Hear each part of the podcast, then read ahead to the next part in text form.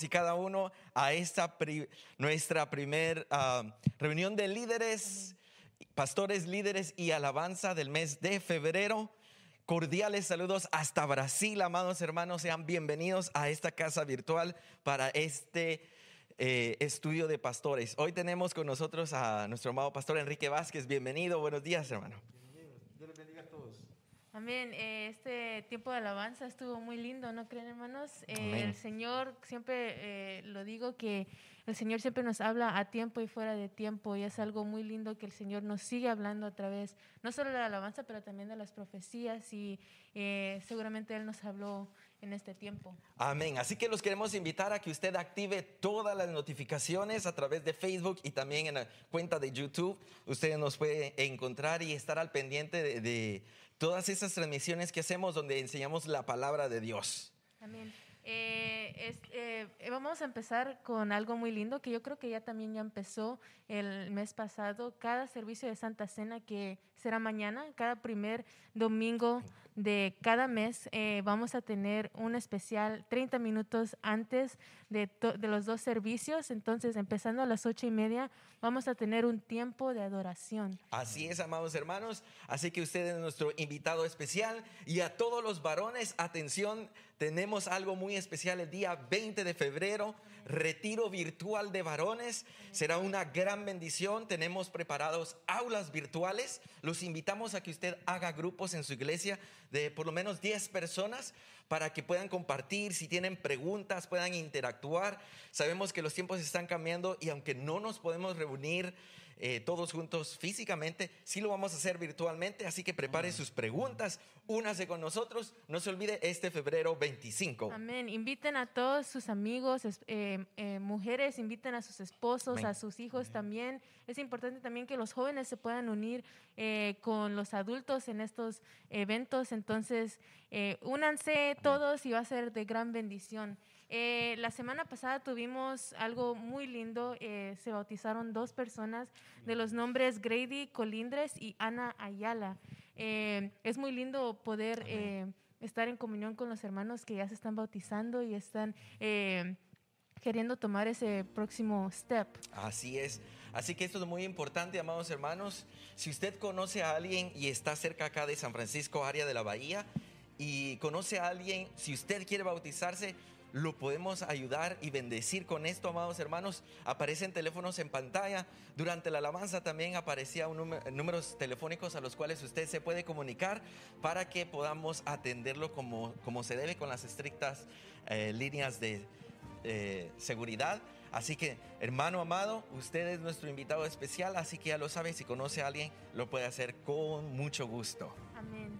Eh, ya vamos a tener ya pronto nuestras redes, eh, perdón, nuestras páginas de internet, ah, eh, donde ahí vamos a estar poniendo todo lo de nuestra iglesia. Vamos a tener dos páginas, una en español y una en inglés para todos los ministerios internacionales, que ya pronto saldrá, va a ser www www.ebenecersanfrancisco.org. Estará ahí disponible todo el material de prédicas, doctrinas, alabanzas, adoración. Amados hermanos, esto es algo muy especial usted va a tener acceso 24 horas del día al momento que usted desee, que necesite una palabra, que necesite adorar a Dios, puede ir ahí y ver nuestros servicios en línea, ver palabra que va a haber y muy pronto también temas en PDF como nuestra revista que muy pronto estará disponible en inglés y en español. Amén.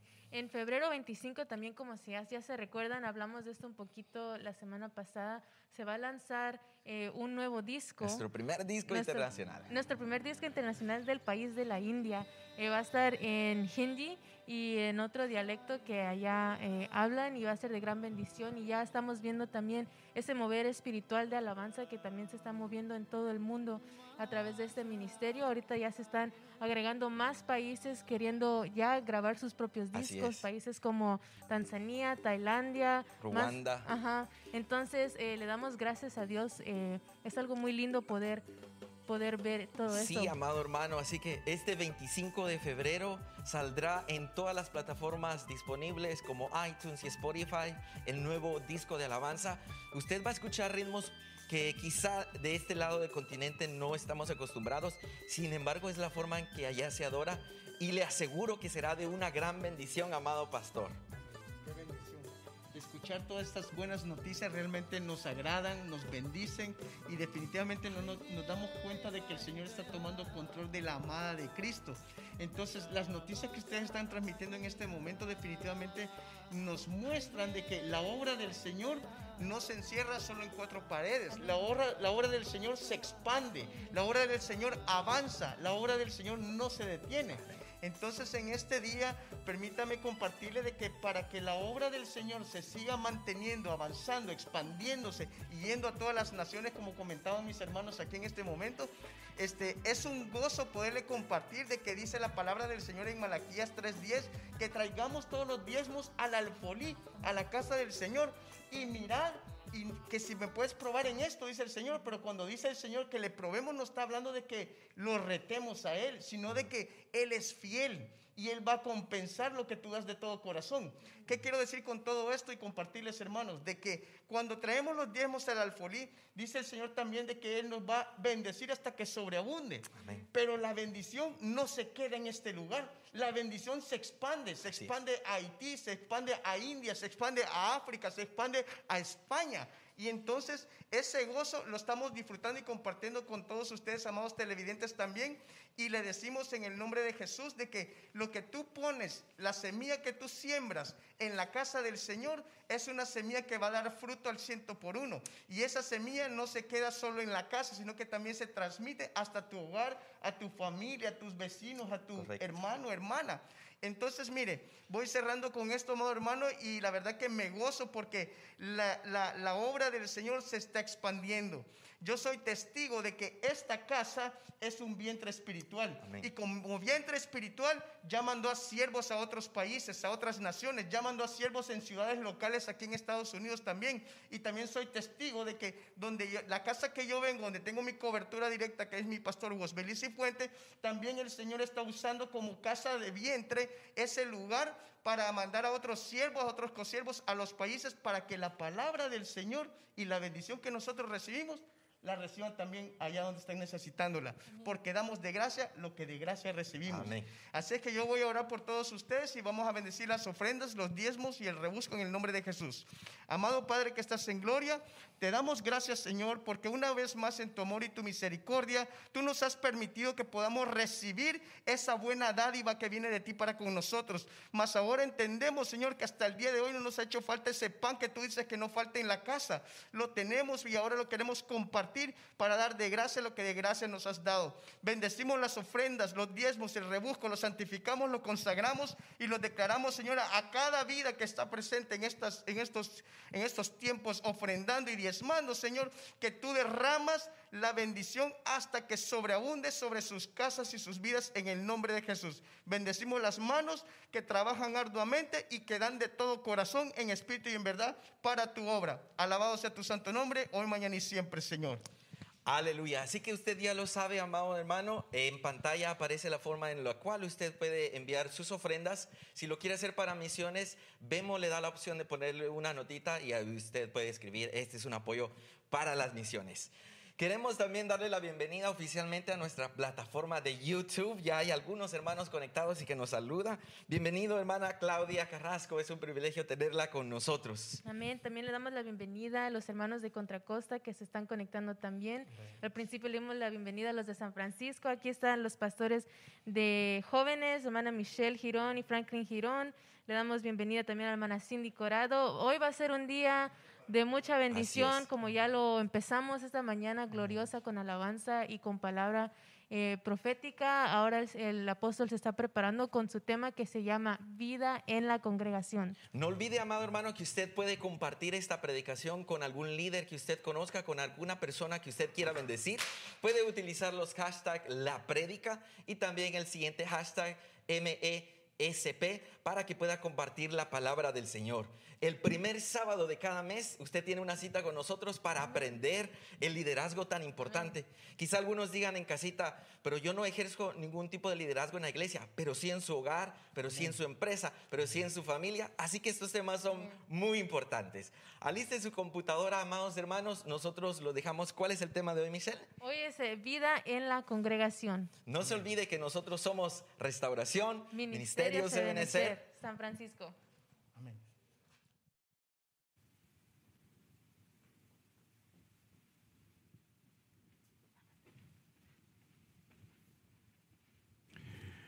Dios les bendiga hermanos, muy buenos días a todos. Estamos muy felices de poder estar una vez más en este estudio mensual de pastores.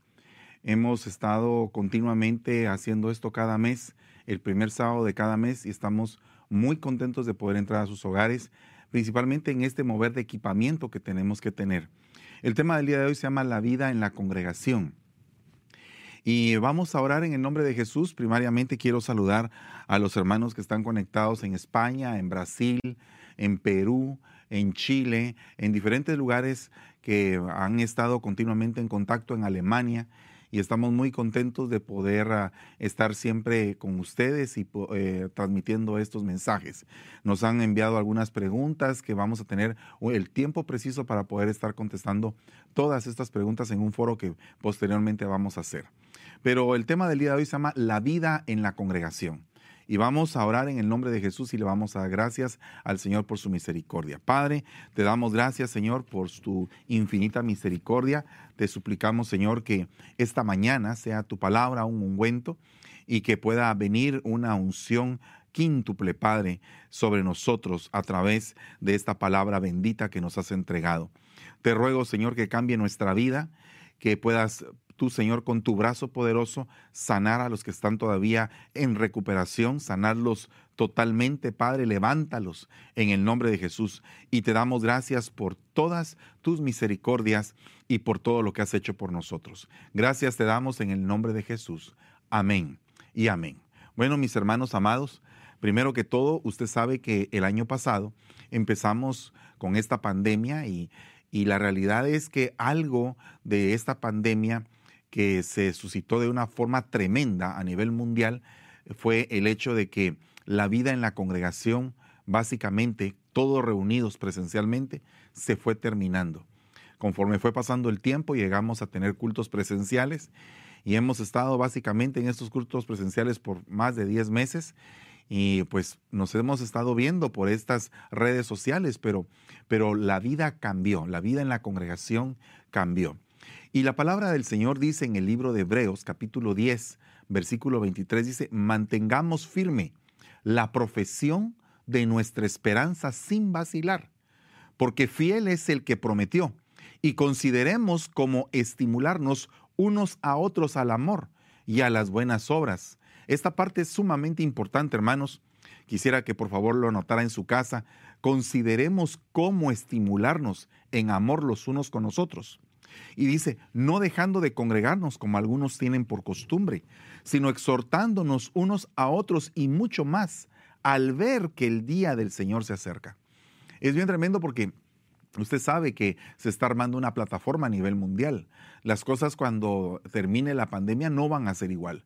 Va a haber un avance tremendo en tecnología que básicamente lo estamos viendo. Esta semana han habido cambios en empresas supergigantes eh, donde, por ejemplo, el presidente de la empresa renuncia, eh, sigue siendo un accionista importante, el, el accionista principal pero pone a otra persona como CEO de la empresa y esto pues lógicamente trae nuevos cambios.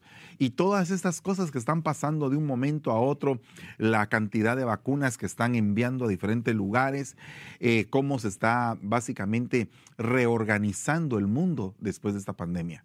Eh, muchos han dicho que viene una, una tremenda eh, crisis económica, otros dicen lo contrario, y en, fin, mientras que estamos viendo todo esto, estamos teniendo un fenómeno tremendo muchos de los de la forma como se compraba y vendía anteriormente ha cambiado.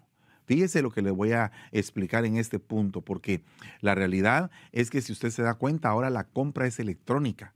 Y cuando tú compras electrónicamente, tienes tu número de tarjeta ligado al teléfono y entonces ya puedes comprar electrónicamente y te lo llegan a dejar a tu casa.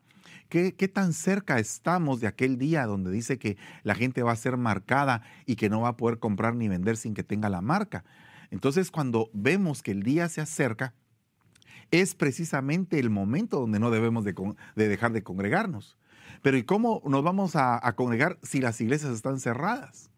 Entonces, así como la iglesia, así como los ministros hemos adoptado una nueva visión con respecto a la forma de cómo congregarnos, así también el rebaño tiene que adoptar esa visión. Tenemos que trasladarle al rebaño la visión de que ahora la necesidad es que nos sintonicemos por estos medios, porque va a venir el día en que posiblemente estos medios tengan que ser otros medios porque nos pueden bloquear o, en algún momento nos pueden limitar en cuanto a, a la forma como estamos haciéndolo de esta manera. Y entonces la iglesia va a tener que enfrentar diferentes tipos de lucha. Y, lógicamente, antes de la venida del Señor, van a haber eh, cosas que, va a suceder para que la iglesia se afirme, se afiance, pero para que también se determine quiénes son los que van a abandonar la congregación. Eh, observe usted que la congregación cambió. Ese es el, punto número eh, uno y más importante. La congregación ahora es virtual.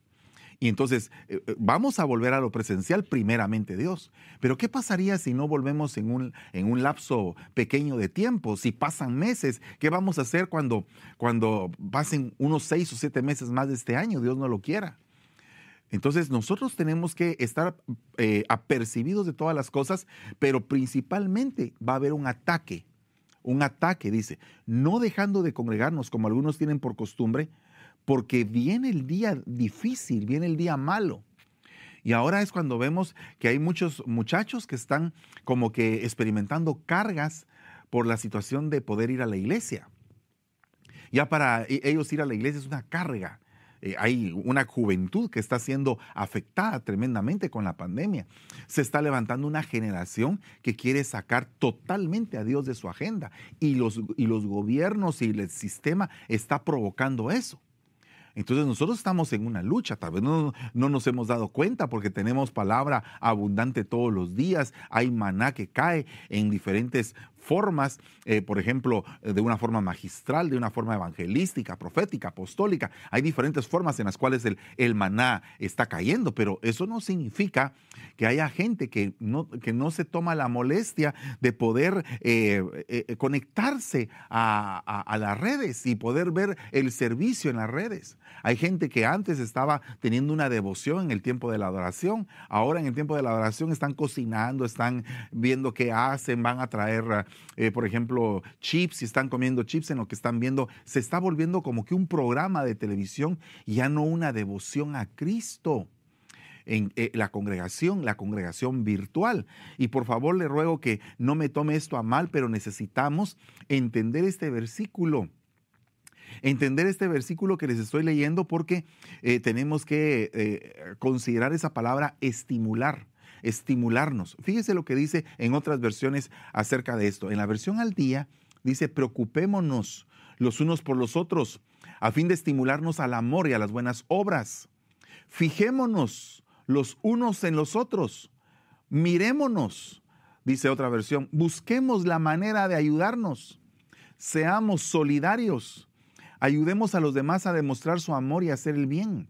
Tratemos de superarnos el uno al otro en la forma de amar y de hacer el bien. Y pongamos los ojos los unos en nosotros para incentivo. Entonces, fíjese, fíjese el punto tan delicado de poder preocuparnos por el hermano que tal vez no lo hemos visto conectado.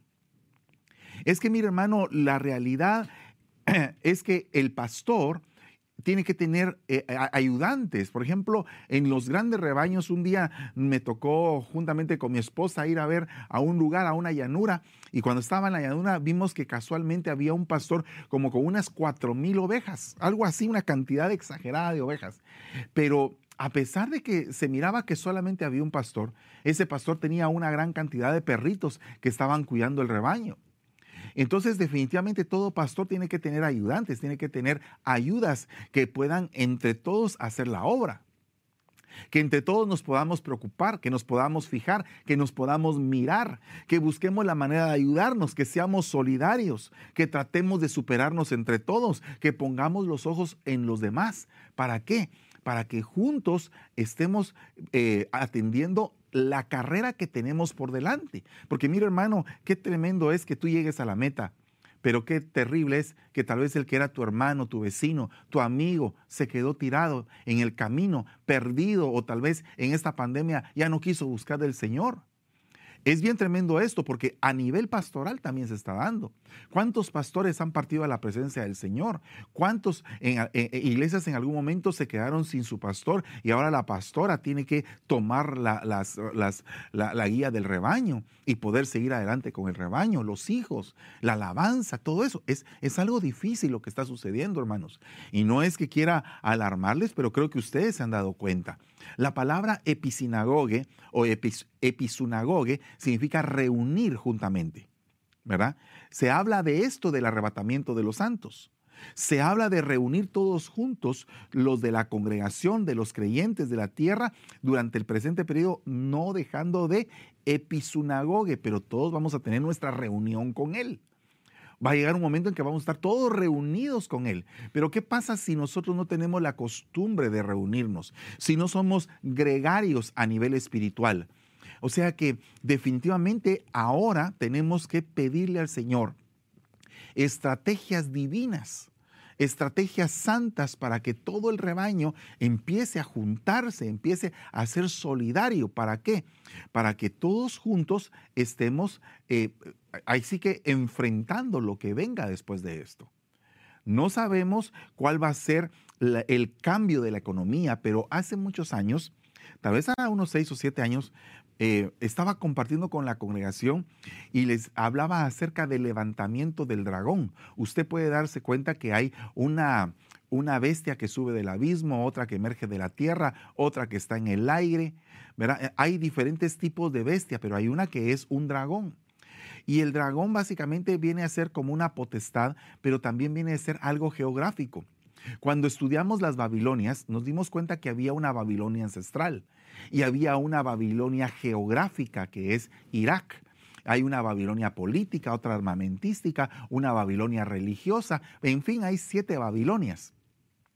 Pero dentro de eso entendemos que así como hay siete Babilonias, así como había una geográfica que es Irak, así también hay una, una que es celeste, una que es espiritual, ancestral, que habita en, las esferas. Entonces, definitivamente cuando hablamos del dragón podemos hablar de algo geográfico como también podemos hablar de algo espiritual. Y cuando vemos por ejemplo los países asiáticos muchos de los países antes yo me había dado cuenta que solamente China era el único que estaba en su bandera representado por, por dragones verdad porque hay diferentes tipos de bandera en China pero una de las banderas de China está representada por un dragón de igual manera hay muchos países asiáticos que están representados por dragones. Y nos estamos dando cuenta del levantamiento de una economía mundial que va posiblemente en corto tiempo a superar la economía de Estados Unidos, porque el nivel, eh, el índice económico de China va creciendo cada día, va creciendo cada día, y entonces definitivamente eh, puede ser que en un poco tiempo haya un traslape voy a decirlo de esta manera, un traslape de imperios, aunque realmente no es un imperio como tal, porque son países, bueno, en el caso de la China, un país socialista, en el caso de Estados Unidos, un país democrático, pero el punto es que se está levantando un nuevo sistema. Eso es evidente a nivel mundial.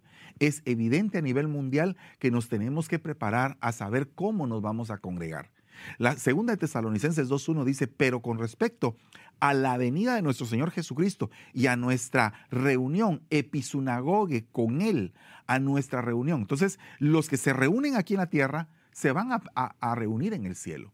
Los que están en un solo sentir, un cuerpo eh, en, en, cohesión, un cuerpo coyuntado, un cuerpo que está unido, eh, se va a reunir con Él ahí arriba no va a ir un cuerpo mutilado, porque por ejemplo, usted se puede dar cuenta que hay falsos maestros como Himineo y Fileto que tenían una palabra que era una gangrena para el pueblo, o sea que la gangrena mutila, corta.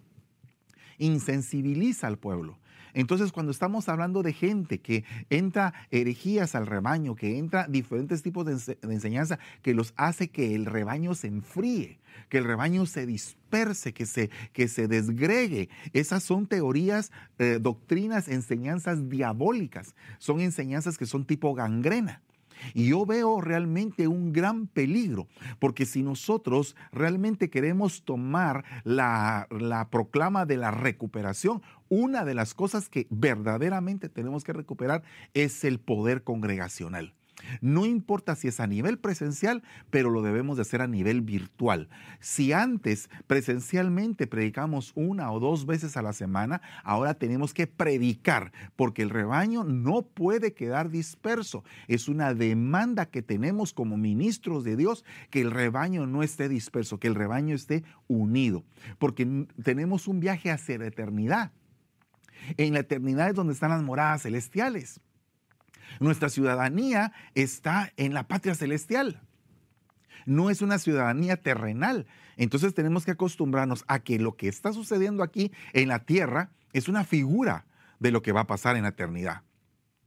Si aquí en la tierra no nos pudimos congregar, si aquí en la tierra no pudimos amar al hermano, si no nos pudimos preocupar por él, si no pudimos ser solidarios, no vamos a poder estar en la eternidad. Porque uno de los requisitos es precisamente el poder congregacional. Entonces cuando yo hablo de la vida en la congregación es que la vida en la congregación te deja una enseñanza impresionante, una enseñanza maravillosa. Segunda de Tesalonicenses 2.2 dice que no seáis sacudidos. Les rogamos que, eh, que no seáis sacudidos fácilmente en vuestro modo de pensar. ¿Y qué es lo que está pasando ahora con todo esto? ¿Acaso no está sacudiendo a, la humanidad toda la desinformación que se está dando? Unos dicen que la vacuna es buena, otros que no, que es mala, otros que esto, otros que lo otro. Hay una cantidad de información. ¿Qué es lo que se va a hacer? ¿Cuál es la actitud que se va a tomar? Eh, es necesario ir a nuestra intimidad con el Señor para que el Señor nos revele cuál es la decisión que debemos de tomar. Y entonces aquí dice, no seas fácilmente sacudido de tu forma de pensar. No te alarmes, ni por espíritu, ni por palabra, ni por carta, como si fuera de nosotros, en el sentido de que el día del Señor ha llegado. Si ya había una sacudida en la manera de pensar, imagínese, en aquel tiempo, hace dos mil años, ya estaban siendo sacudidos. Ahora imagínese con la información que se está manejando ahora con, las, con los grandes procesadores. Me recuerdo que cuando se, hace muchos años se hablaba de una computadora que estaba, creo que en Ámsterdam, en Holanda, que le decían la bestia. Y esa computadora era básicamente como que el modelo de lo que, de lo que iba a ser todo el sistema del anticristo. Esa computadora quedó totalmente hiper mega obsoleta. Esa computadora no es nada en comparación con las supercomputadoras que están manejando grandes compañías de la tecnología. Y esas computadoras tienen un espacio impresionante para albergar cantidades de datos. Eh, cantidades de cantidades de datos. Una de las compañías más poderosas del mundo a nivel de informática que tiene venta en línea de muchos productos, una de las, de las partes de esa compañía y la que le rinde más fruto es la venta de espacios, eh, de, espacios para poder almacenar datos. Es la venta de almacenaje de datos. Entonces, definitivamente están cada vez creando computadoras y computadoras cada vez más grandes. Imagínate tú la, la, eh, eh, la importancia que esto va a cobrar en cuestión de unos meses. Ahorita no lo estamos viendo todavía, pero el mundo va a cambiar, hermanos y tenemos que estar preparados para la forma como nos debemos de congregar, porque si no, puede ser que venga, ya está sucediendo, pero puede ser que venga una sacudida aún más fuerte a fin de que la gente cambie su manera de pensar con respecto al Señor. Por eso es que dice la Biblia, y cuando regrese, el Señor hallará fe en la tierra. ¿Será que va a haber un ataque, pero, pero terrible a la fe? ¿Por qué cree usted que nosotros estamos tan, tan eh, eh, ocupados en cuanto a poderle trasladar esta doctrina, esta enseñanza. Porque la palabra sacudido en el idioma griego que se dice saleu, significa oscilar, como unas puertas que oscilan, que se abren y que cierran, agitar, pero también significa esa palabra derribar. Y esto lo concateno con la cola del dragón que hace que sean arrastradas, derribadas una parte de las estrellas. Y cuando vemos a las estrellas y lo analizamos, entendemos que las estrellas son del linaje de Abraham. Son los hijos descendientes de Abraham, las estrellas. Podemos ver que las estrellas son los hermanos de José. Podemos ver que hay estrellas errantes que son equivalentes a ministros que andan errantes sin cobertura. Entonces hay un ataque a las estrellas. Y nosotros tenemos que ser cuidadosos de que no seamos eh, en algún momento eh, manipulados o, que, sacudidos en nuestra manera de pensar. Imagínense cuántas personas hay en las iglesias que ahorita, eh, pues había en las iglesias, más bien dicho, y que ahorita ya no están, que, que se retiraron de nosotros, que ya no están, que simplemente uno los localiza en dónde estás y ya no contestan. Se, se fueron al mundo. Ahora imagínense cuántas personas a nivel mundial le está sucediendo eso. Cuando vemos las estadísticas de las iglesias, están sucediendo fenómenos. Gente que ya no se congregaba, ahora se está congregando. Y está diciendo, tengo que volver, como el hijo pródigo, tengo que volver en sí, tengo que volver a la casa. En la casa de mi padre hay pan, yo tengo que a, percibirme. Eh, está sucediendo un retorno. Pero así como está sucediendo un retorno a la casa del padre, también está sucediendo un éxodo están saliendo de la casa del Padre. Algunos que estaban ahí, pero que como que no estuvieran, porque no eran parte. Dice la Biblia, no eran parte de nosotros. Qué terrible es no ser uno parte. Y no ser uno parte dentro de algo tan importante como es la congregación, como es la vida en el Señor. Entonces esta palabra saleu significa sacudir, temblar, conmover, pero también significa alboroto significa perturbación. Observe usted que ahora hay una manipulación de masas de tal forma que eh, manejan a las masas a su sabor y antojo para poder hacer diferentes tipos de demandas. ¿verdad? Por ejemplo, una de las demandas más horrendas fue la que se dio por medio de un grupo de feministas en Argentina con respecto al aborto. Eran unas cosas atroces. Eran unas cosas verdaderamente vergonzosas y cosas que realmente dan lástima, dan, eh, le da a uno lástima de ver la podredumbre humana, cómo es que se manifiesta en ese tipo de, de situaciones. Y todo eso es manipulado. Y hay gente que está moviendo todo eso a su sabor y antojo. ¿Para qué? Para implantar un sistema distinto que el que está. Y, y, óigame, el sistema que está no es, no es bueno, no es perfecto, ¿verdad? Pero entendemos que lo que viene va a ser peor. Entonces tenemos que ser cuidadosos en nuestra manera de pensar. Esa palabra modo de pensar se dice en, griego nous, que significa intelecto, mente, divina o humana. Entonces aquí hay una, una bifurcación. Hay mente divina y hay mente humana. Eh, eh, por favor, Pedro, entiende que no estás pensando en, en la dimensión de cómo piensa el Señor nuestro Dios, sino que estás pensando como los hombres.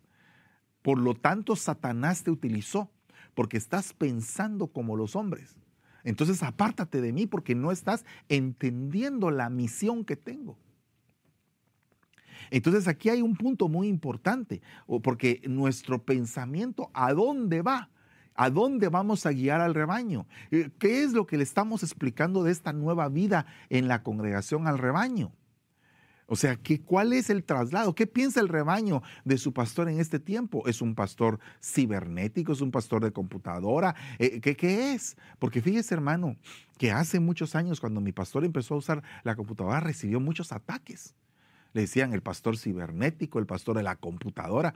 Pero ahora entendemos que en aquel tiempo fue un visionario de lo que venía ahora porque, porque vamos a seguir aumentando en la tecnología y tenemos que trabajar en esto. Y tenemos que utilizar nuestro intelecto, pero también nuestro intelecto divino, para no apartarnos del santo, porque el verdadero conocimiento es el conocimiento del santo. Entonces aquí hay algo bien tremendo en nuestra manera de pensar. ¿Cómo estamos pensando ahora? Porque una cosa es que en algún momento puedan sacudir al rebaño, porque en el rebaño hay corderos que están empezando a dar sus primeros pasos en el Evangelio, pero que ya los pastores también sean sacudidos en su manera de pensar y que estén cambiando y que estén haciendo algo que no es precisamente lo que le agrada a Dios, es algo bien tremendo. Eh, Romanos 12.2 dice, y no os adaptéis a este mundo, sino transformaos mediante la renovación de vuestra mente para que verifiquéis cuál es la voluntad de Dios, que es lo bueno, lo aceptable y lo perfecto. Entonces aquí hay un punto muy importante. ¿A qué nos adaptamos? ¿A qué se está adaptando el rebaño ahora? Nuestros hijos estaban adaptados a una clase presencial donde llegaba un maestro y el maestro les podía decir, eh, siéntese bien, eh, mire, eh, por favor ponga atención, haga esto, haga esto, cállese. Pero ahora en la computadora el niño puede estar viendo, el joven puede estar viendo en la computadora, está adaptado a estar viendo y, de repente puede jalar algo, estar comiendo, estar haciendo miles de cosas y, y, tratando la manera de poner atención porque ahora ya nadie le dice nada. Ya no hay una disciplina persona a persona, sino que se volvió impersonal. Entonces, eso es un efecto. Muchas madres que estaban trabajando aquí en Estados Unidos tuvieron que volver a casa a poder eh, estar pendientes de sus hijos, que sus hijos estén conectados, porque si no, inmediatamente del colegio mandan o de la escuela mandan una nota, su hijo no está conectado. Y, los, y los profesores preocupados, porque los jóvenes están adaptados a poder estar jugando, por ejemplo, diferentes tipos de videojuegos en el momento de la clase. Tienen dos computadoras probablemente. Y la gente se está adaptando a estar eh, a, estar reposada. Eh, eh, mire, ¿no cree usted que esto puede provocar más adelante vagancia? solamente es un, es un, pensamiento, no estoy diciendo que, que, puede pasar, pero ¿qué sucederá más adelante con esta generación que está siendo educada aquí de esta manera? Me recuerdo que en Guatemala hubo un problema en un determinado año y entonces se suspendieron las clases y todos los estudiantes fueron graduados por decreto. Los buenos y no los buenos, todos ganaron por decreto. Pero el problema es que esto, eh, en algún momento las empresas, cuando, cuando le preguntaban a usted, ¿de qué año es? Pues fíjese que yo soy del año tal. Ah, usted fue, usted ganó por decreto, ¿verdad?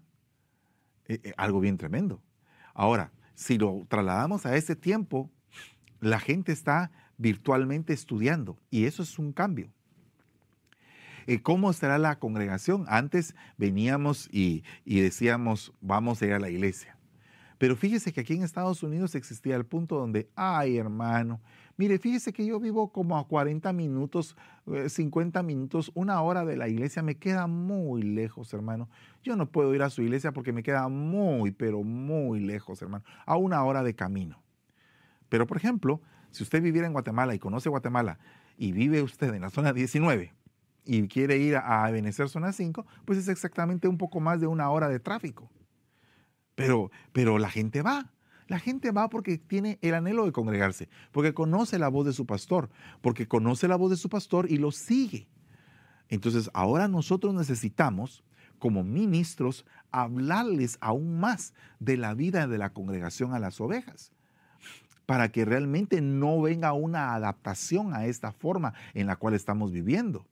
Mire lo que dice acerca del modo de pensar, porque hay un modo de pensar corrupto, hay un modo de pensar que está viciado.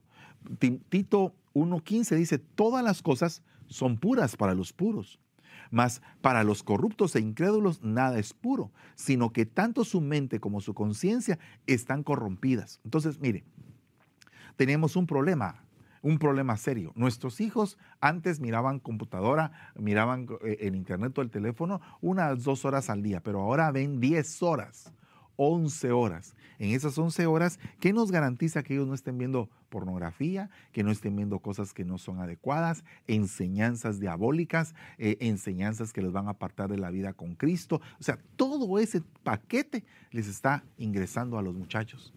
Y nosotros con las herramientas que tenemos tenemos que pelear la buena batalla. Primero, levantarnos en oración. Segundo, poder empezar a tomar actitudes con nuestros hijos de comunicación y podernos acercar a ellos más que antes. para que pudiéramos tener una conversación y tener una amistad y poder platicar de muchas cosas y que ellos se abran. Ahora es el tiempo de conversar. Es, el tiempo en que tiene que volver el corazón de los padres hacia los hijos, de los hijos hacia los padres, porque el año pasado se celebró todo el año de la reconciliación. Eh, basamos el, el, mensaje en eso. Pero ¿y ahora qué pasa con aquellos hogares que están peleando los unos con los otros? Entonces, ahora, si trasladamos ese punto que les estoy hablando a la vida con el pastor, ovejitas y pastor. Ovejitas, hijos espirituales con padres espirituales. ¿Qué hacemos ahí? Tiene que haber una reconciliación de hijos. Tiene que haber un renacer. Un renacer. O sea, volver a empezar de nuevo. ¿Hubo problemas? Compongámonos. ¿Por qué? Porque oiga lo que dice, si alguno enseña una doctrina diferente y no se conforma a las sanas palabras, las de nuestro Señor Jesucristo, y a la doctrina que es conforme a la que, a la piedad, está envanecido, nada entiende, sino que tiene un interés morboso en discusiones. Oiga ese punto, interés morboso en estar discutiendo. Y contiendas de palabras, de las cuales nacen envidias, pleitos, blasfemias, malas sospechas y constantes rencillas. Bueno, ya imagínese, usted puede ver diferentes tipos de cultura. Digamos que hay culturas latinas eh, que somos muy cálidos. Los latinos somos muy cálidos, a tal punto que somos tan cálidos que somos de las culturas que tenemos más probabilidades del COVID porque somos cálidos. Nos gusta abrazarnos, nos gusta dar la mano, nos gusta platicar, comer en familia, estar juntos. Somos, somos bastante gregarios los latinos. Pero ahora veamos las congregaciones, ¿verdad? También las congregaciones latinas son más gregarias. Ahora, esto es algo bien tremendo porque dentro de este problema que se está dando, los que éramos gregarios en algún momento tuvimos que apartarnos y tener que solamente vernos por televisión. ¿Qué es lo peligroso de esto? El amor de muchos se enfriará. ¿Por qué se enfriará? porque no tenemos ya las mismas costumbres que teníamos antes. Entonces, ¿qué tipo de amor es el que se va a enfriar? El amor carnal y el sentimental, probablemente. Pero ¿qué pasa con el amor espiritual? ¿Qué pasa con el amor que tenemos que tener de parte de Dios? Entonces, cuando tenemos el verdadero amor de parte de Dios, no estamos metidos ni en intereses morbosos, ni tampoco estamos metidos en contiendas de palabras, ni tampoco en envidias, y en pleitos, y en blasfemias, ni en malas sospechas, ni en resías constantes, sino que estamos realmente compenetrados en ver cómo se puede unir al rebaño. Dice, estas, estas características se dan en los hombres de mente depravada, que están privados de la verdad que suponen que la piedad es un medio de ganancia. Pero la mente depravada es una consecuencia de una entrega que Dios hace. Los entregaré a una mente depravada, dice el Señor en el libro de Romanos. Entonces, ¿qué significa esto? Que la mente depravada es una consecuencia de una entrega de parte de Dios. Ahora, el punto es que como no tuvieron amor por la verdad, entonces empiezan a tener este tipo de cosas. Como ellos no tuvieron a bien reconocer a Dios, fíjese, reconocer a Dios, Dios los entregó a una mente depravada para que hicieran las cosas que no conviene. Estando llenos, fíjese de qué se llenaron, de injusticia, maldad, avaricia, malicia, colmados de envidia, de homicidios, de pleitos, de engaños, de malignidad son chismosos, detractores, aborrecedores de Dios, insolentes, soberbios, jactanciosos, inventores de lo malo, desobedientes a los padres, sin entendimiento, indignos de confianza, sin amor, sin amor, despiadados. Es una involución total. ¿Pero por qué? Porque no reconocieron a Dios, no lo reconocieron. Ahora, ¿qué es lo que el enemigo está tratando la manera de hacer en este tiempo? De que la gente deje de reconocer a Dios porque entonces es más fácil, si no reconocen a Dios, entregar, que, que queden entregados a una mente depravada. Entonces, ¿qué tenemos que hacer ahora? Tenemos que luchar. Tenemos que luchar aún más. Tenemos que doblegar esfuerzos. Este no es un tiempo para estar quietos, este es un tiempo para trabajar y trabajar con todo lo que se pueda. Porque la guerra está fuerte, pero nosotros tenemos que volver.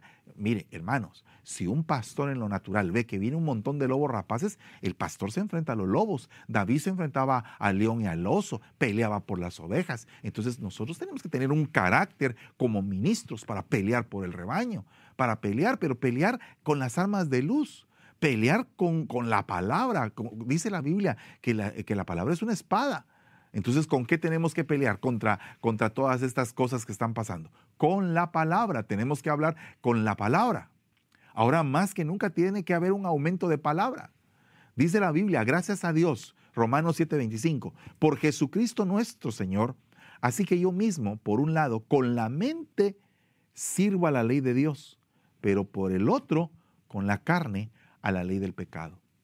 Entonces nosotros tenemos que tener un conocimiento legal que nuestra mente sepa que hay un, mundo legal en el campo del reino de los cielos. ¿Por qué le digo que hay legal? Porque hay un juez, hay un fiscal, hay un abogado.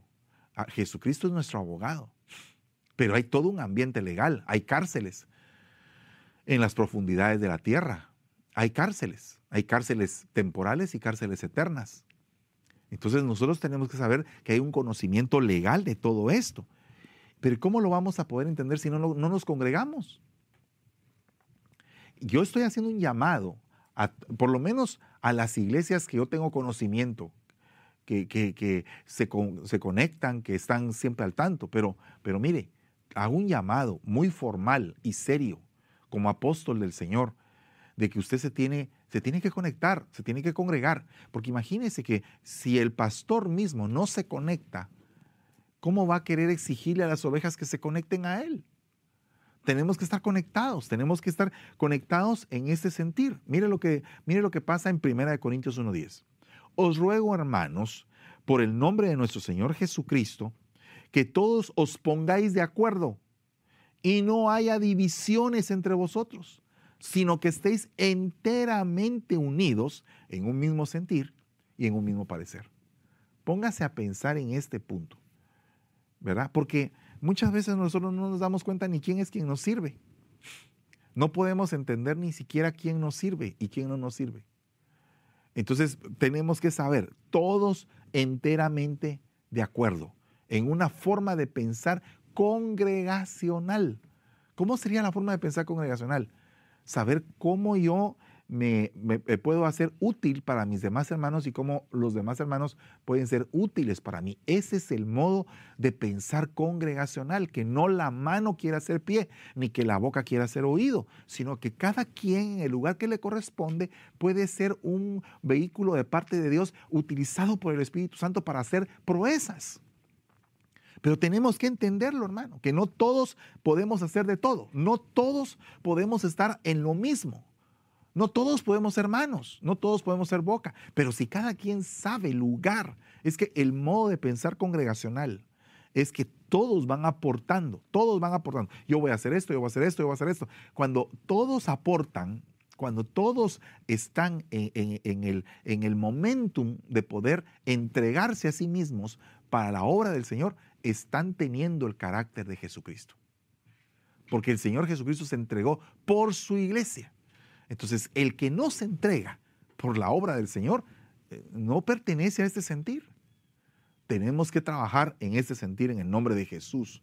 Vea lo que dice Hebreos 10:19. Entonces, hermanos, puesto que tenemos confianza para entrar al lugar santísimo por la sangre de Jesús, por un camino nuevo y vivo que Él inauguró para nosotros por medio del velo, es decir, su carne. Y puesto que tenemos un gran sacerdote sobre la casa de Dios, acerquémonos, fíjese, con corazón sincero. Fíjese, acerquémonos con corazón sincero. O sea que la hipocresía se tiene que ir de la congregación. Y dice, en plena certidumbre de fe, teniendo nuestro corazón purificado de mala conciencia y nuestro cuerpo lavado con agua pura. ¿Qué significa? Esto nos, esto nos confronta a todos. Nos confronta a todos para podernos presentar santamente delante de Dios. No podemos estar manchados si el Señor viene por una iglesia sin mancha y sin arruga. Mantengamos firme la profesión de vuestra esperanza sin vacilar, sin vacilar. O sea, sin que estés pensando hoy de una forma y otra mañana de otra forma. Métete a hacer lo que debes de hacer en el nombre de Jesús. Métete a trabajar y trabaja con todo, entrégate, suda en la obra. Ay, hermano, ¿y quién me va a pagar? A ti no te importa aquí un salario de la tierra. Tú lo que estás buscando es un galardón en los cielos. El salario de aquí de la tierra es temporal. Aquí todo puede pasar. Un ladrón te puede robar, el orín puede corromper, pero allá en el cielo, los tesoros, no les va a pasar eso. Entonces todos tenemos que estar luchando por alcanzar un galardón, un galardón de las cosas que vienen para nosotros de parte de Dios. Hechos 4:31 dice, entonces que oraron, después de que oraron, el lugar donde estaban reunidos tembló y todos fueron llenos del Espíritu Santo y hablaban la palabra de Dios con valor. La congregación de los que creyeron, fíjese, qué tremendo es que la congregación de los que creen, porque entonces, ¿qué, tendríamos que entender? Que dentro de la congregación hay un montón de incrédulos. ¿Y, cómo puede ser posible, hermano? Pero si Tomás ya era apóstol y era incrédulo, tenía un ataque a su fe tremendo, estaba viviendo un problema terrible en su mente, un cuestionamiento, una duda. Y entonces e, e, el Señor le dijo, bienaventurados Tomás, aquellos que sin ver creyeron. Entonces aquí dice que hay una congregación de los que creen. Yo quisiera apartar esa congregación, hermano. Quisiera que todos los que nos congreguemos en tal parte, en Ebenecer San Francisco, Contra Costa y en todas las iglesias del área y en todos los ministerios Ebenecer y en todos los ministerios donde se predique la verdad en la tierra, que se congreguen los que creen, los, los creyentes, porque esos creyentes van a tener una consecuencia. Van a ser de un solo corazón y de, un y de una sola alma. Fíjese, los creyentes se van a unir creyente con creyente. Y van a ser de un corazón y de un alma. Esto no es ni una unión política, ni una asociación de, de eh, hermanos pastores o de líderes o de salmistas o qué sé yo, que, que, no estoy en contra de eso, ni tampoco quiero criticarlo, no me toca a mí criticar eso. Lo que sí sé es que cuando se une un grupo y son creyentes, verdaderos creyentes, tiene que haber una característica tienen que ser de un solo corazón y de una sola alma. Y dice acá, y ninguno decía ser suyo lo que poseía, sino que todas las cosas eran de propiedad común. Sea que no había egoísmos. Qué, qué, bonito eso. No había egoísmos. Eh, necesitas tal cosa, aquí está. Fíjate que necesito tal cosa, aquí está. No, no había malos pensamientos, eran creyentes, eran de un solo corazón, eran de una sola alma. ¿Y por qué será que ahora las iglesias, y, se lo digo a nivel apostólico, por qué eh, como un apóstol del Señor llego a iglesias y, no hay el mismo corazón ni la misma alma? Hay unos cuantos que están peleando, otros que están chismosos, otros que están eh, detractando, otros que están en, problemas. ¿Verdad? ¿Cuántos ahorita en este tiempo, a través de las redes sociales, eh, pues tratan la manera de agarrar ovejas de otras iglesias? a ver cómo, cómo jalamos aquí a esta, a este, a esta red, social. No, hermanos. Tenemos que ser de un corazón y de un alma. Tenemos que trabajar fuerte y que cuando venga el Señor te encuentre trabajando. Porque dice Proverbios 18.1, el que vive aislado, parad, el que vive parad, el que vive aislado, parad, se dice en hebreo aislado, eh, perdón, al revés, aislado se dice en hebreo parad, busca su propio deseo contra todo consejo se encoleriza. O sea que esta persona está fuera del campamento. Métete al campamento. Conoce a la gente que está dentro del campamento. Participa con lo que tú puedes ser.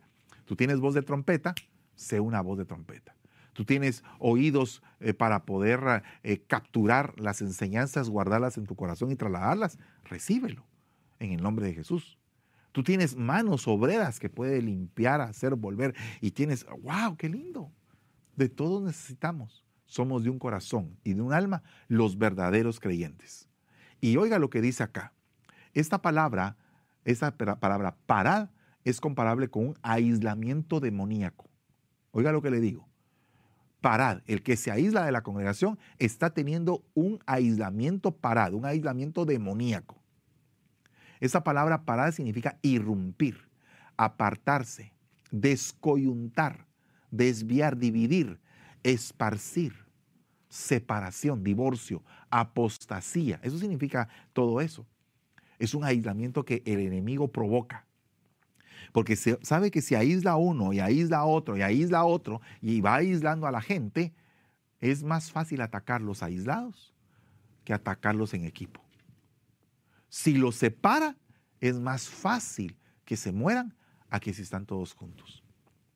Entonces nosotros tenemos que saber que en este tiempo puede venir, puede venir algo bien terrible hacia la iglesia y tenemos que estar apercibidos. Ahora más que nunca necesitamos unirnos. Oiga lo que dice la versión moderna, la versión Prat. Dice, el que se separa de Dios busca su propio gusto y disputa calurosamente contra toda sana razón. Fíjese el punto.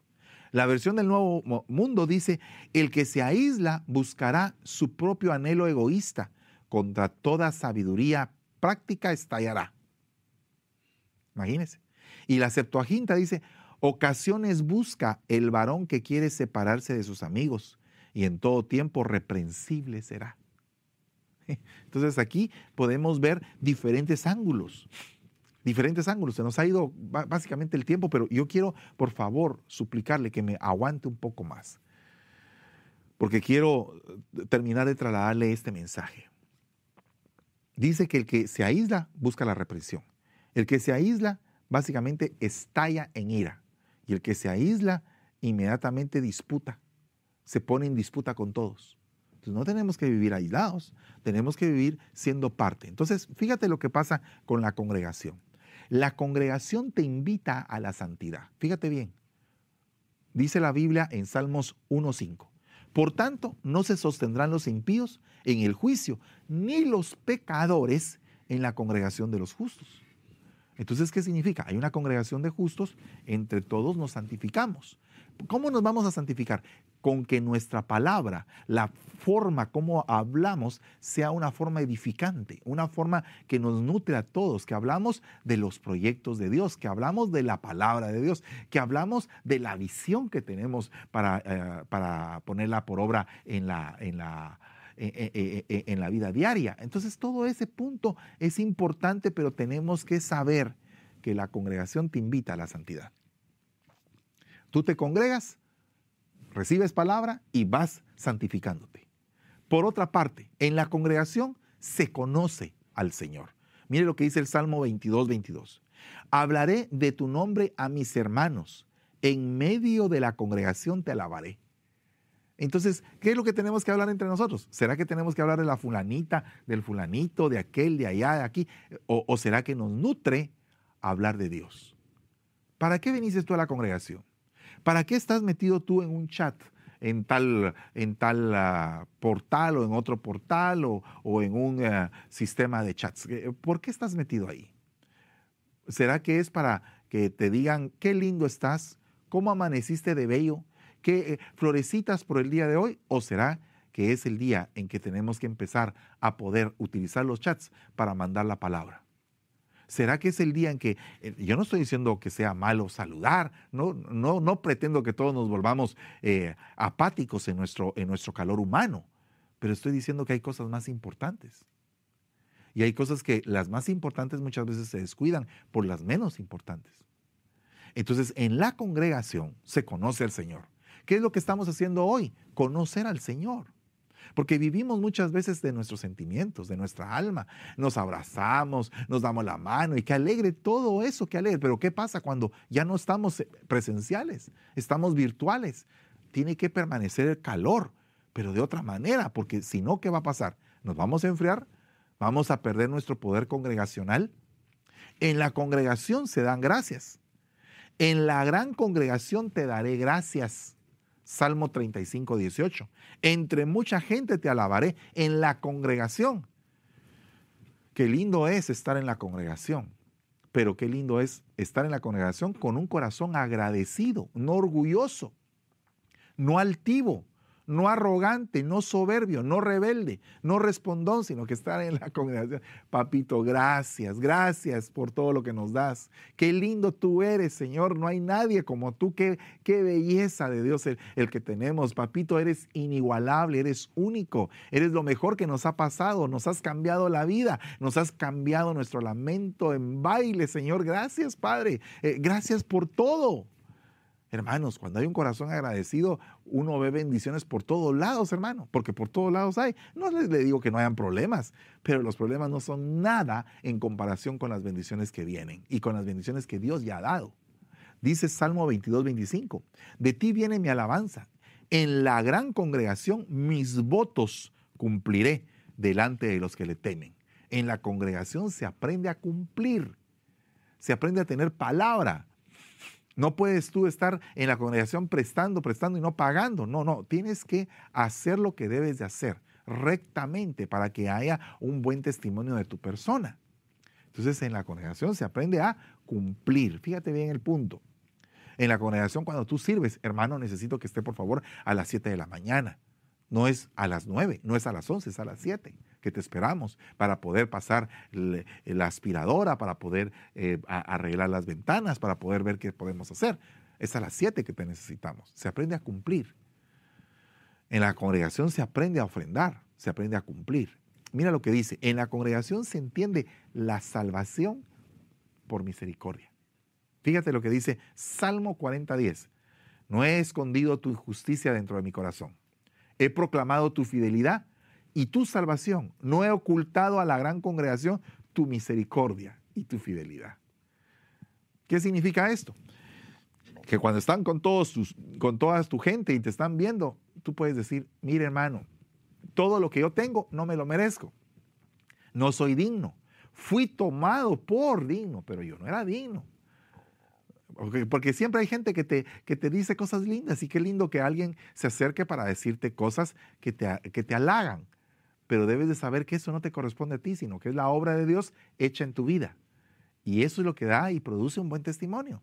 Alguien podrá decir, pero fíjense que los del mundo, hay un montón del mundo que tienen buenas cosas y que son excelentes. Esos serán los del mundo, pero para mí, todo lo bueno que tengo viene de Dios. Y eso es entender la misericordia. Eso es entender que todo ha sido por obra y gracia de Él. ¿Verdad? Dice la Biblia en el Salmo 149.1, aleluya cantada al Señor un cántico nuevo, su alabanza en la congregación de los santos.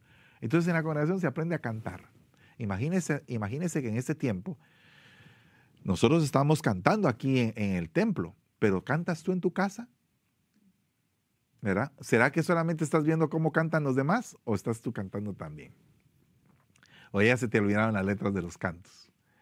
¿Verdad? Porque a veces cuando no estamos en la iglesia, ah, ¿y qué canto es aquel? Ah, no me recuerdo, no, no, sé, ¿verdad? ¿Se te olvidaron los cantos?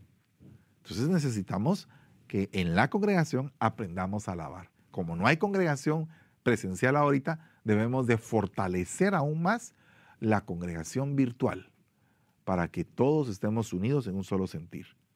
De ahí dice el Salmo 82.1, Dios ocupa su lugar en su congregación. Él juzga en medio de los jueces. ¿Cómo así? En la congregación se aprende a juzgar cuando te llaman para hacerlo. Oye bien, cuando te llaman para hacerlo. No es que tú vas a venir y vas a juzgar a medio mundo cuando no tienes ni la autoridad, ni te llamaron a hacerlo, ni tampoco tienes, pruebas. Pero hay ocasiones en las cuales te dice, hermano, por favor, queremos que nos acompañes porque vamos a hacer un juicio. Vamos a, eh, hay un problema entre dos hermanos y queremos que tú nos ayudes a, a, a, dilucidar el problema y también a poderlo solucionar. Se aprende a juzgar. Se aprende a tener carácter y criterio. ¿Y ahora qué hacemos, hermano? Si ahora no nos juntamos, ahora no sabemos que hay problemas en el rebaño tan fácilmente tenemos que estar todos conectados para poder contar de los problemas que estamos viviendo. Hemos pasado problemas de enfermedad que hemos estado luchando por los que están enfermos y decir, Señor, nos ponemos todos en oración y empezamos la intercesión y seguimos adelante. Pero hay, hay momentos en los cuales no es eso, sino que, ay Dios, hermano, hay un problema en tal hogar, no sabíamos, no nos habían contado, ¿qué pasó? Tal cosa. Entonces hay que atender inmediatamente. Amén. Oiga otro punto. Salmo 111.1 dice, aleluya, daré gracias al Señor con todo mi corazón en la congregación de los rectos. Se conoce a la gente recta en la congregación. Yo eh, eh, a través del tiempo que he tenido como cristiano, como hijo de Dios, he aprendido a, a, ver a mucha gente recta, intachable, hermano. gente que tiene un gran testimonio. He aprendido mucho de ellos, bendito sea Dios. Pero entonces tú conoces en la congregación a gente recta. ¿Y ahora cómo puedes ver la rectitud en una pantalla? Es, es más difícil, pero no significa que sea imposible. Tenemos que tener comunicación para irnos conociendo y para poder irnos ayudando a través del testimonio. Oiga lo que dice Salmo 49. He proclamado buenas nuevas de justicia en la gran congregación. He aquí, no refrenaré mis labios. Oh Señor, tú lo sabes. Entonces, en la congregación hay un derramamiento de palabra. Ahora, ¿qué tenemos que hacer? En las redes sociales, derramar la palabra. Ahora es el tiempo en el cual la palabra tiene que salir como una catarata y no descansar. Amén. Y por último, le quiero decir en esta mañana, Dios quiere que tú te congregues virtualmente por el momento. En nuestro caso, virtualmente. Pero no dejes de congregarte, porque la enseñanza del día de hoy te está diciendo, no dejes de congregarte que no se vaya a volver es una costumbre, porque dice, como algunos tienen por costumbre, o sea que no te congregas un día, después no te vas a congregar dos, después tres, después seis, después un mes, después dos meses, un año, y cuando sientes, ya no te congregas. ¿Y por qué no te congregas? Porque, porque se volvió una costumbre el dejar de congregarte. ¿Cómo es la vida en el, en el rebaño? Ya te lo expliqué. ¿Cómo es la vida en la congregación? Preciosa preciosa. Cuando hay, han salido en la, en la, en la red, han salido, incluso hay una, hasta una niña, que cómo es el trabajo de un pastor. El trabajo del pastor es sufrido. El trabajo del pastor, todo lo que le pasa.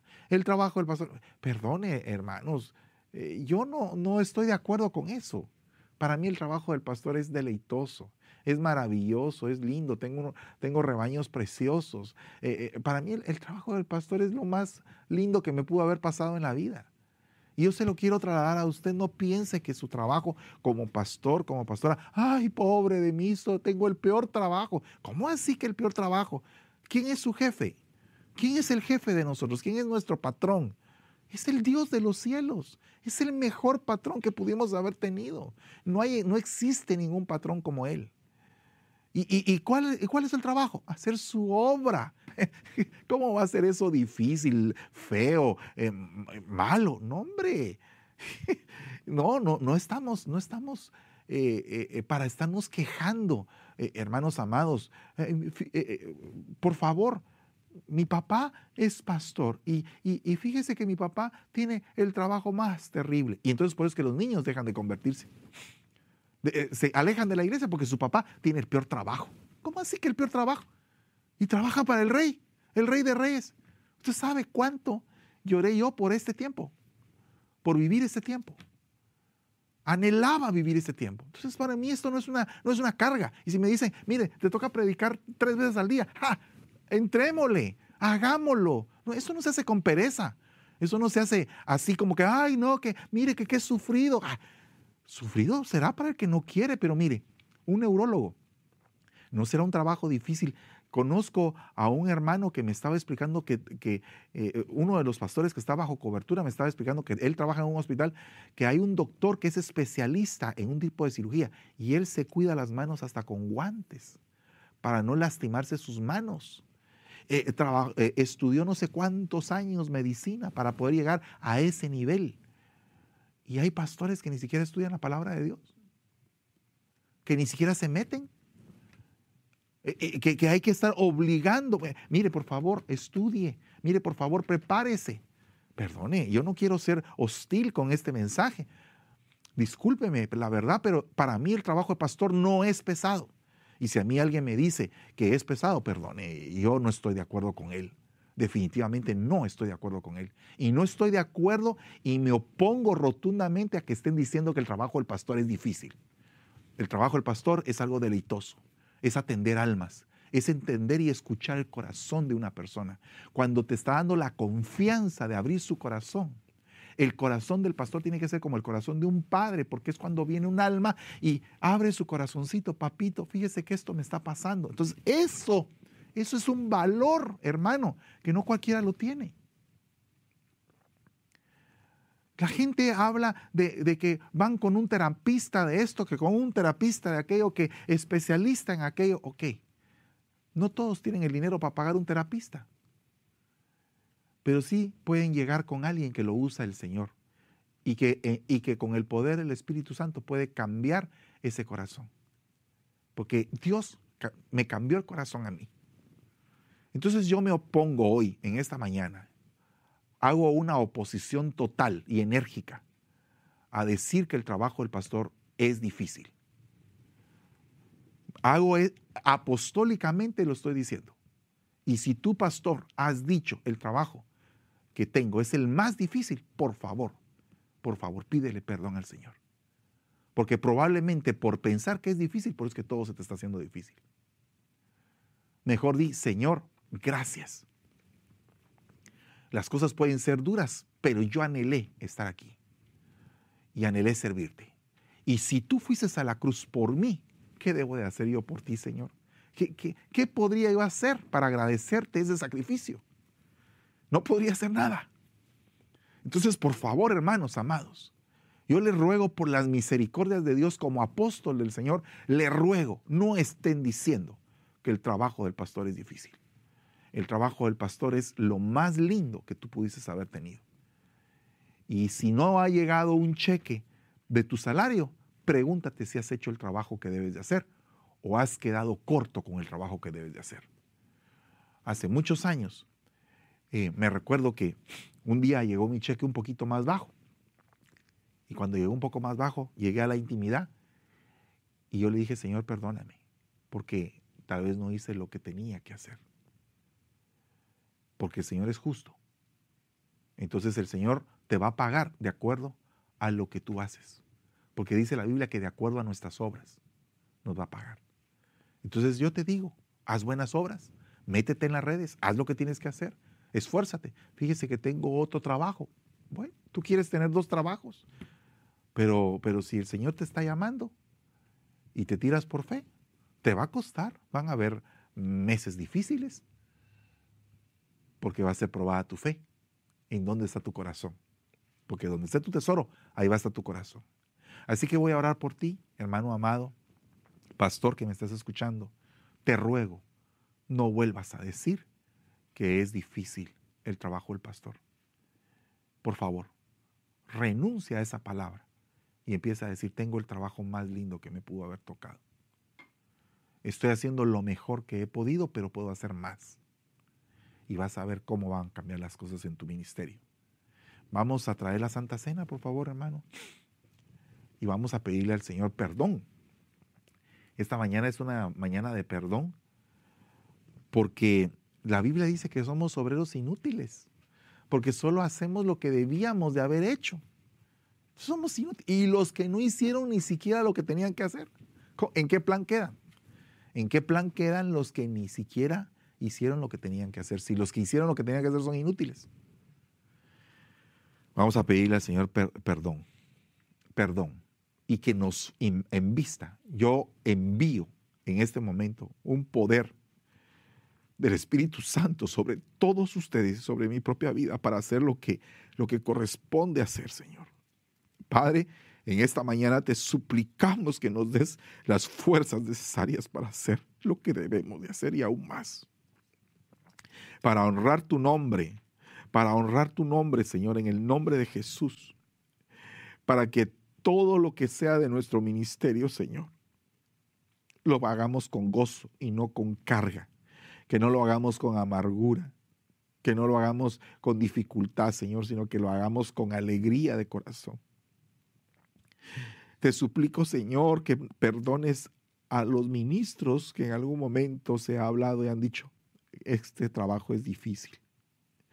Señor, cámbiale su manera de pensar y que no sean sacudidos, que no sean llevados de aquí para allá, sino que piensen, Señor, que tú Eres el príncipe de los pastores y que tienes una corona inmarcesible de gloria para los que terminemos la carrera con gozo. Señor, te digo rogando, Señor, en esta mañana, Padre, que nos des gozo para hacer tu obra. Que nos des gozo, Señor. Cada día más llenos de gozo, de felicidad por estarte honrando y amando todos los días, Señor. Perdona nuestros pecados, perdona nuestras faltas, Señor. Perdona lo que hacemos, Señor. Si, si está mal delante de tus ojos, por favor, perdónalo. Y ayúdanos a hacer la obra con alegría, Padre. Sin chismes, sin contiendas, sin divisiones, Señor. Con alegría de corazón, Padre Santo. Te lo suplicamos en el nombre poderoso de Jesús. En el nombre de Jesús, Señor. Padre, enviste del Espíritu Santo a todos los que nos estén viendo, Señor. Llénalos, llénalos en este momento, Señor, para que los que no se estaban congregando vuelvan a congregarse, Señor.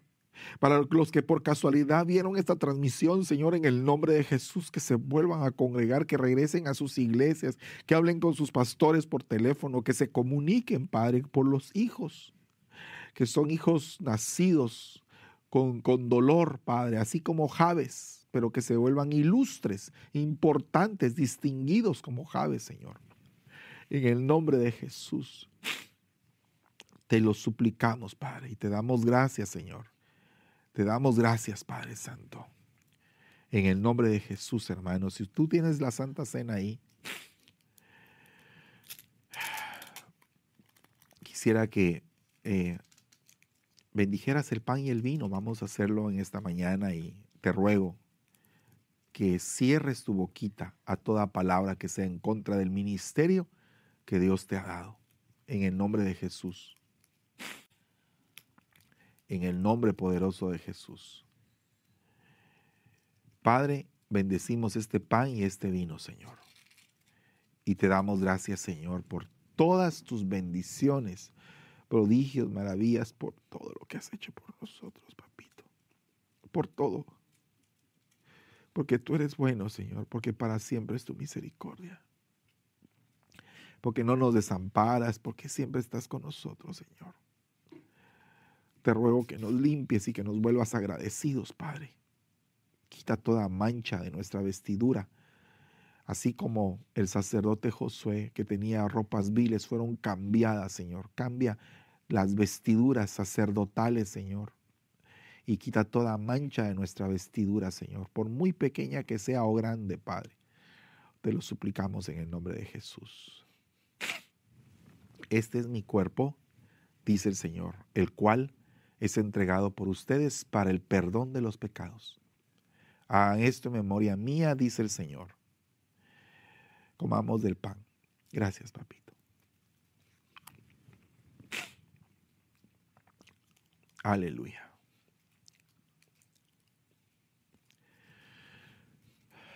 Esto es mi sangre, dice el Señor. Sangre del nuevo pacto que hago con ustedes para el perdón de los pecados. A esto en memoria mía, dice el Señor. Tomemos del vino, hermanos.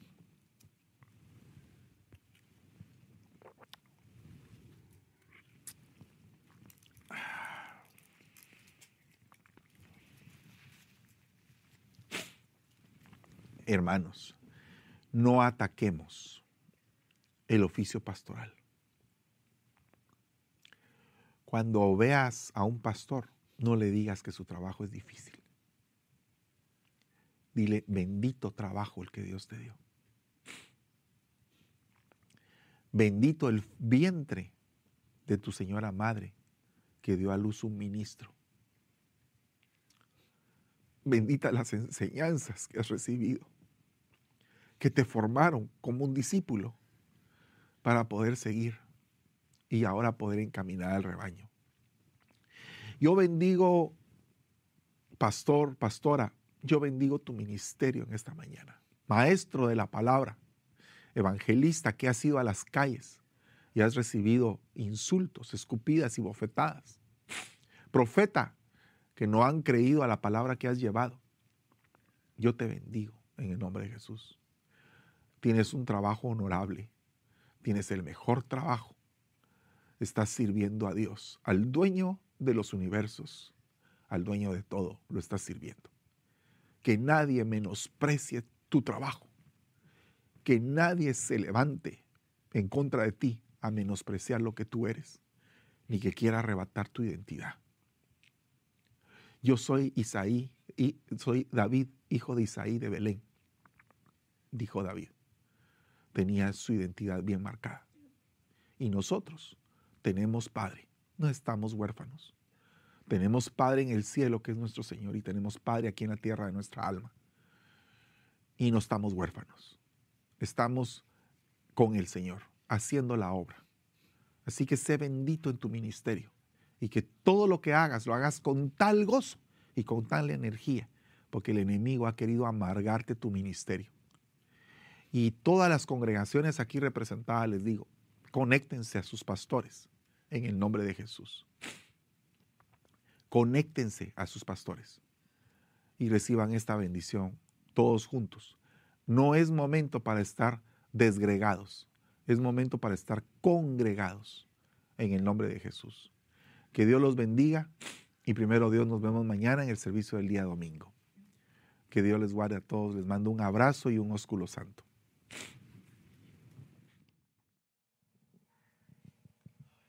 Así es, amados hermanos, como hemos llegado al final de esta reunión de pastores, líderes y alabanza, el tema precioso que compartió nuestro apóstol Fernando Campos el día de hoy se titula Vida en la congregación.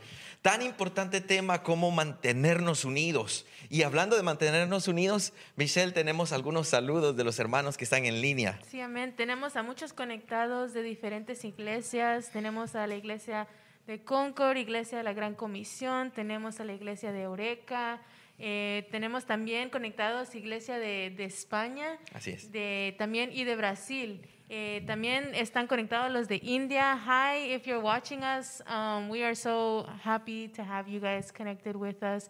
Eh, esta semana seguimos Así es. Hoy en la tarde, amados hermanos, queremos invitarlos a un culto totalmente en inglés. Compártalo con todos sus jóvenes, alabanza y predicación. Y el día de mañana temprano vamos a empezar media hora antes, para que usted lo anote en su schedule, media hora antes con una sorpresa.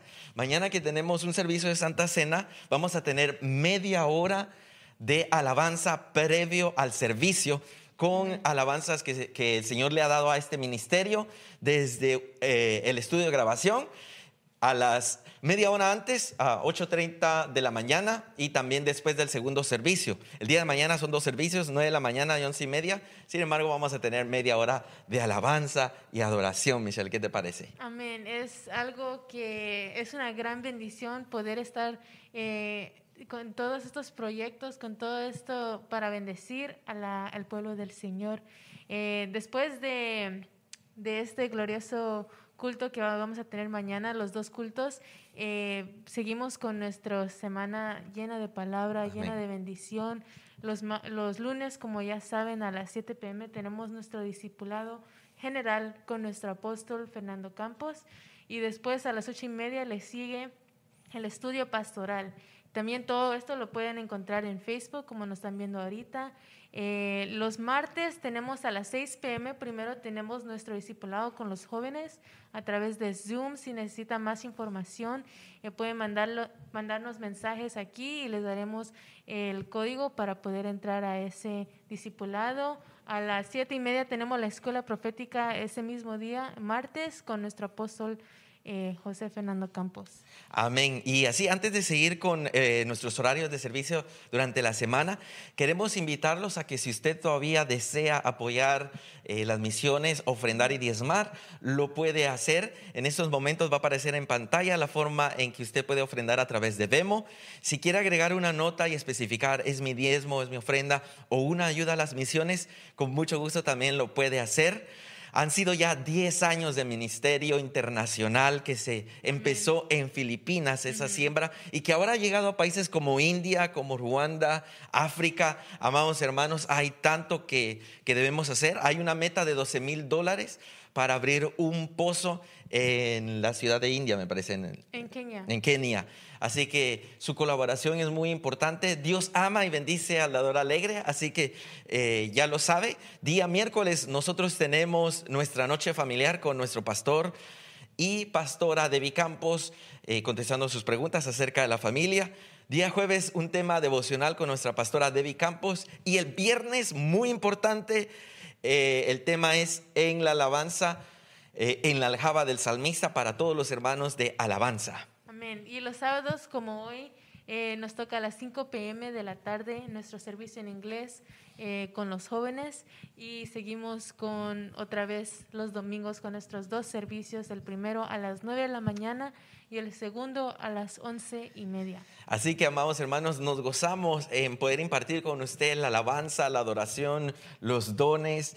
Conéctese a nuestras redes, eh, a- prenda todas las notificaciones para poder siempre estar al tanto de lo que nosotros estamos haciendo. Tanta palabra, Dios nos está dando un río. Eh, 25 de febrero vamos a lanzar el primer disco internacional en el idioma ah, hindi. Hindi, yeah. Hindi. Así que, amados hermanos, hay tanto por hacer. Dios nos está regalando tanto. Estas reuniones, el primer sábado de cada mes, con temas específicos para los líderes, para los padres, para aquellos que tienen negocios. Dios está en todas partes, mis Dios está en todo lo que nosotros hacemos y es muy importante y tan maravilloso eh, eh, poder saber que Dios está a cargo de nosotros. Sí, amén. El Señor siempre nos está hablando, siempre nos está enseñando, edificando. Ya sabemos que su palabra es para edificarnos y para ayudarnos en este camino que llamamos la vida. Amén. Entonces, nos alegramos que pudieron conectarse en esta mañana tan linda. Eh, sigan con esta bendición, conéctense hoy a las 5 pm con sus jóvenes, eh, compartan ese también ese evento que vamos a tener hoy y los vemos mañana en la mañana a las ocho y media Así con es. nuestro tiempo de adoración. Así que, amados pastores, les hacemos la invitación a que a través de Zoom puedan conectarse en estos momentos y poder contestar todas sus preguntas. A nombre de todo el equipo de producción y todos los hermanos que hacen posible esta transmisión para llevarla a su hogar, nosotros nos despedimos. No se olvide, nosotros somos Restauración, Ministerio Ministerio Sebenecer. San Francisco. Hasta mañana.